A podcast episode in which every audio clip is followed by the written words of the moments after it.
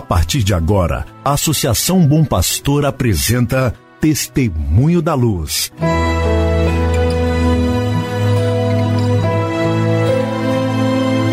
Com a palavra, o arcebispo de Montes Claros, Dom João Justino de Medeiros Silva.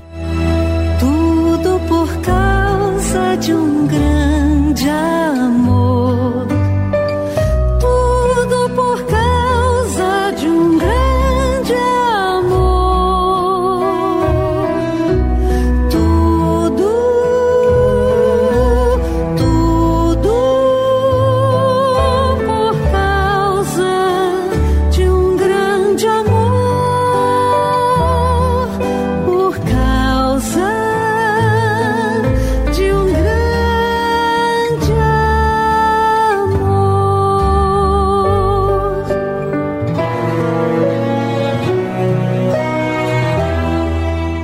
Olá, meu irmão, olá, minha irmã, saúde e paz para você.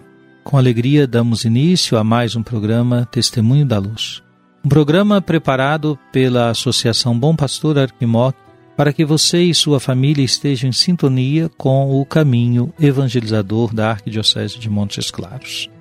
É com alegria que iniciamos o programa deste dia 27 de dezembro, segunda-feira, dia em que a igreja celebra a festa de São João, apóstolo e evangelista.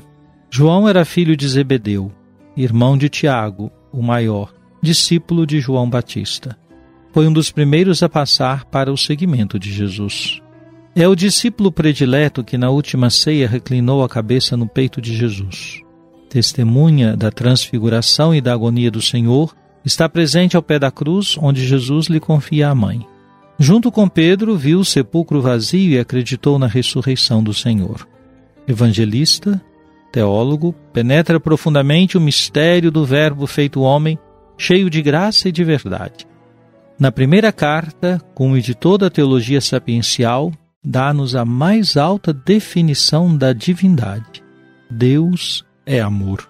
Exilado na ilha de Patmos, foi arrebatado em êxtase no dia do Senhor e teve as visões que descreveu no Apocalipse, último livro do Novo Testamento. Sua memória, em 27 de dezembro, é lembrada em um breviário siríaco do fim do século IV e também no martirológio geronimiano do século VI. Assim, hoje, no contexto da oitava do Natal do Senhor, celebramos essa bela festa para o apóstolo e evangelista São João. Queremos deixar o nosso abraço para o Padre Elton de Oliveira Cardoso, administrador paroquial da Paróquia Santo Antônio, em Grão Mogol. Ele celebra no dia 27, hoje, o seu aniversário natalício. Saudamos também o Padre Odair Cardoso, que é pároco da Paróquia Santo Antônio da Boa Vista, em São João da Ponte. Hoje ele celebra 16 anos de ordenação presbiteral. Rezemos por estes dois sacerdotes, rezando também por todos os outros aniversariantes do dia de hoje. Meu irmão e irmã, partilho com você um pouco do caminho da nossa arquidiocese.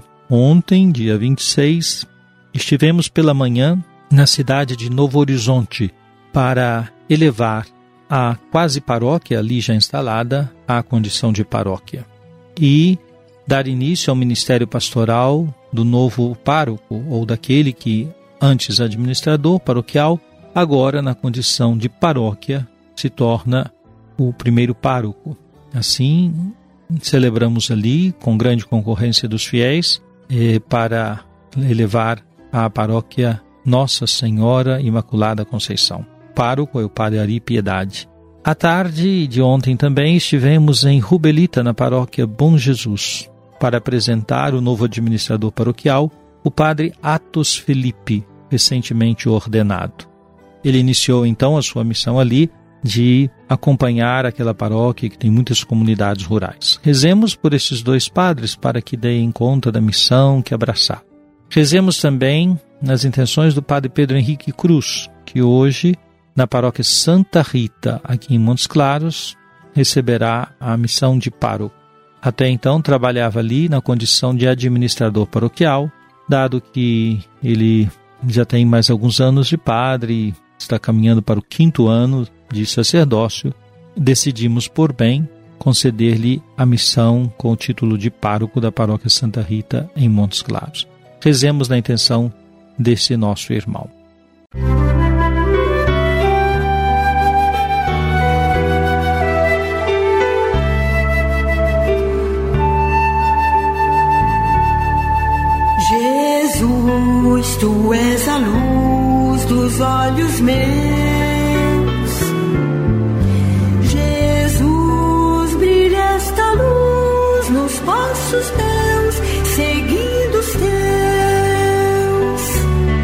Vamos agora, meu irmão, minha irmã, escutar um trecho da mensagem que o Papa Francisco escreveu para a celebração do Dia Mundial da Paz no próximo dia 1 de janeiro. Disse o Papa: em cada época, a paz é conjuntamente dádiva do alto e fruto de um empenho compartilhado. De fato, há uma arquitetura da paz, onde intervêm as várias instituições da sociedade, e existe um artesanato da paz, nos envolve pessoalmente a cada um de nós. Todos podem colaborar para construir um mundo mais pacífico, partindo do próprio coração e das relações em família, passando pela sociedade e o meio ambiente até chegar às relações entre os povos e entre os estados. Quero propor aqui três caminhos para a construção da paz duradoura. Primeiro, o diálogo entre gerações, com base para a realização de projetos compartilhados. Depois, a educação como fator de liberdade, responsabilidade e desenvolvimento. E, por fim, o trabalho para uma plena realização da dignidade humana são três elementos imprescindíveis para tornar possível a criação de um pacto social, sem o qual se revela inconsistente todo o projeto de paz. Querido irmão, querida irmã, observe comigo como o Papa, ao tratar da sua mensagem para o Dia Mundial da Paz, tomando como ponto de partida o diálogo entre as gerações, educação e trabalho em vista de uma paz duradoura, fala que existe uma arquitetura da paz onde intervêm várias instituições da sociedade. E existe um artesanato da paz, que nos envolve pessoalmente a cada um de nós. É uma observação muito interessante, pois se de um lado lembra-nos o Papa o papel das instituições para a paz, para a promoção da paz, existe também o papel e a tarefa pessoal, isto é, cada um de nós tem condições, possibilidades e uma tarefa, uma vocação de contribuir para a paz. Volta a pergunta que ontem colocávamos de algum modo, ela volta hoje de modo parecido. Qual tem sido sua contribuição para a construção da paz? Música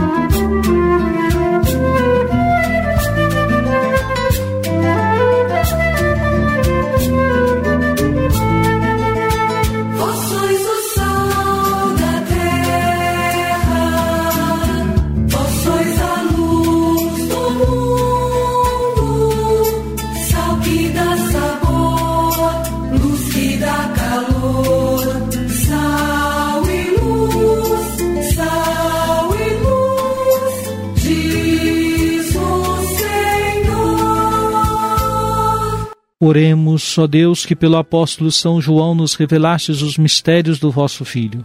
Tornai-nos capazes de conhecer e amar o que ele nos ensinou de modo incomparável. Por nosso Senhor Jesus Cristo, vosso Filho, na unidade do Espírito Santo. Amém.